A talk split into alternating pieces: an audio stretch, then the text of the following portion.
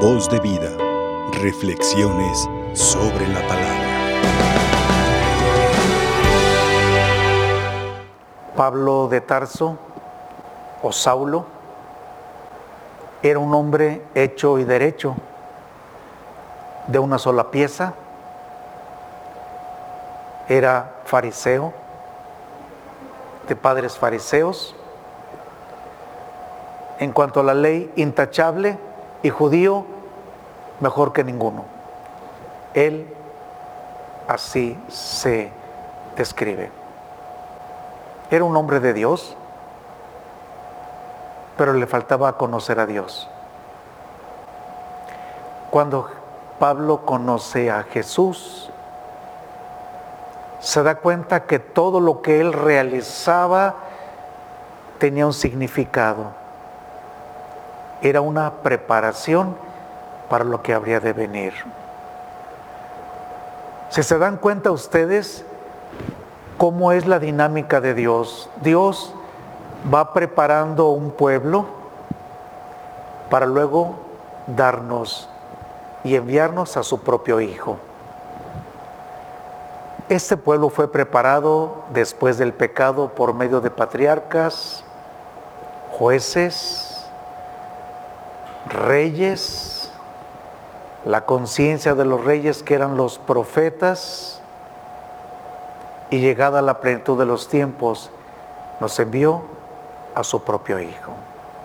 Bien, Pablo, respetando este proceso de Dios, era un hombre auténtico como judío y ahora lo será como cristiano. Dios fue preparando el corazón de Saulo para que fuera el día de mañana el que anunciara, como lo escuchamos, ante las naciones,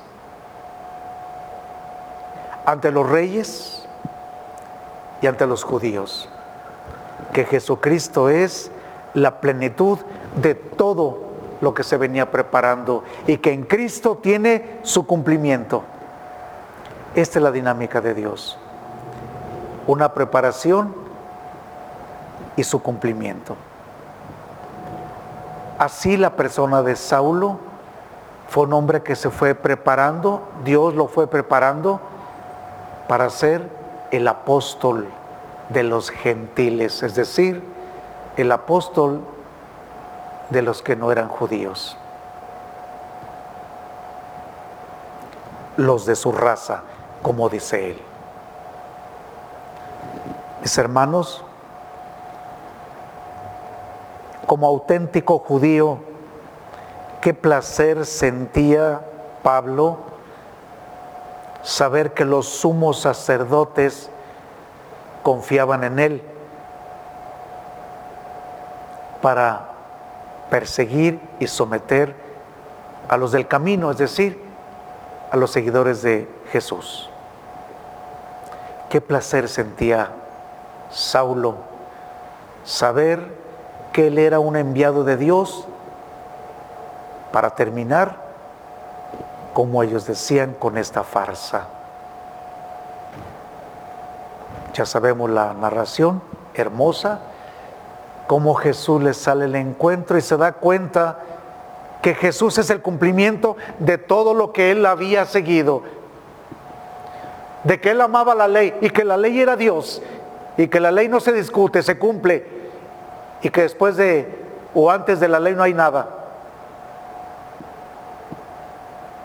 Cuando Saulo tiene esa experiencia de Dios, la ley solamente se va a interpretar ahora, se va a entender a partir de Cristo y Cristo crucificado.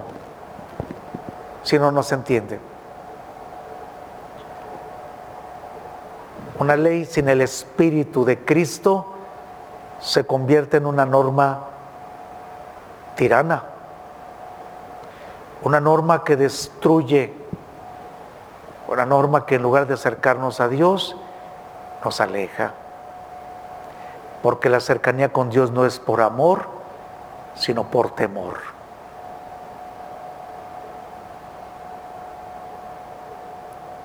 Saulo conoce a Jesús. es necesario que Saulo, entre tanto, entre esta dimensión del encuentro con Cristo. Y ese encuentro con Cristo crea en él una confusión, pero a la vez una alegría. Porque se da cuenta que todo lo que había realizado y lo que había y lo que estaba realizando en ese momento, Pablo se siente que ahora sí comprendió las escrituras. No se puede comprender las escrituras sin Cristo. Y Pablo conocía, sabemos que conocía muy bien y seguía la ley de Dios. Cuando conoció a Cristo, se dio cuenta que la ley ahora es Cristo. El temor de los cristianos es obvio, es el que nos persigue, es el que tiene cartas para llevarnos presos. Dice Jesús, ese no es el problema, Ananías. El problema es que hace falta quien lo anuncie. Si vamos a vivir preocupados por la persecución y no hay quien lo anuncie, no hay quien dé testimonio, esto sí es preocupante. Por eso nuestra iglesia, aunque el día de hoy en Cristo es perseguida, tenemos que ser valientes. Más que revestirnos de un ornamento de martirio o de mártires, de perseguidos, que es, realidad, que es una realidad, tenemos que hacer de esta persecución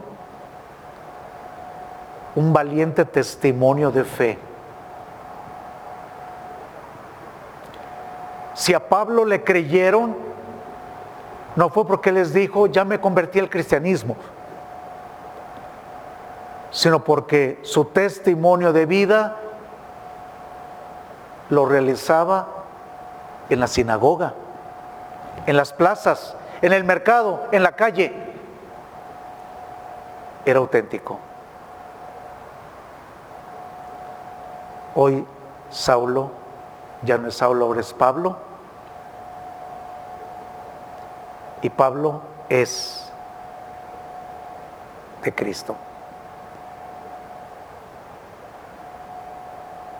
Al darse cuenta que Saulo es de Cristo, recibe el bautismo. Y por el bautismo recibe el Espíritu Santo. Y comienza ahora a dar testimonio de Jesús. Ese es el proceso de la conversión. Este es el proceso de nuestra fe. Pero para que haya fe se necesita la predicación, necesariamente.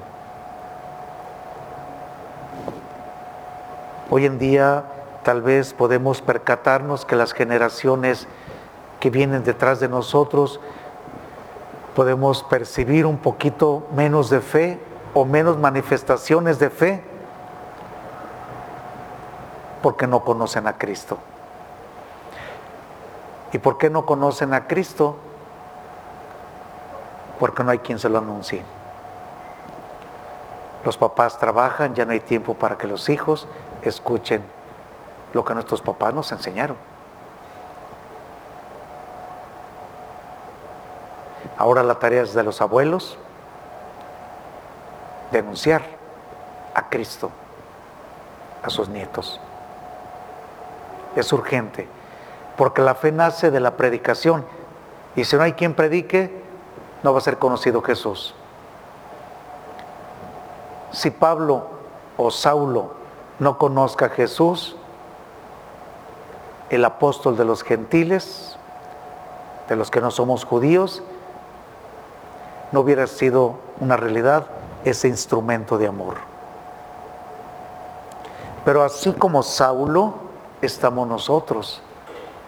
Saulo fue un instrumento de Dios en ese momento. Hoy tú eres ese instrumento de Dios para los tuyos. No se trata de imponer, no se trata de decir un mensaje que sea nuestro, no se trata de anunciar una palabra que es divina con una experiencia personal. Cuando la palabra de Dios se transmite desde una experiencia, tiene fuerza, va con todo el poder del Espíritu.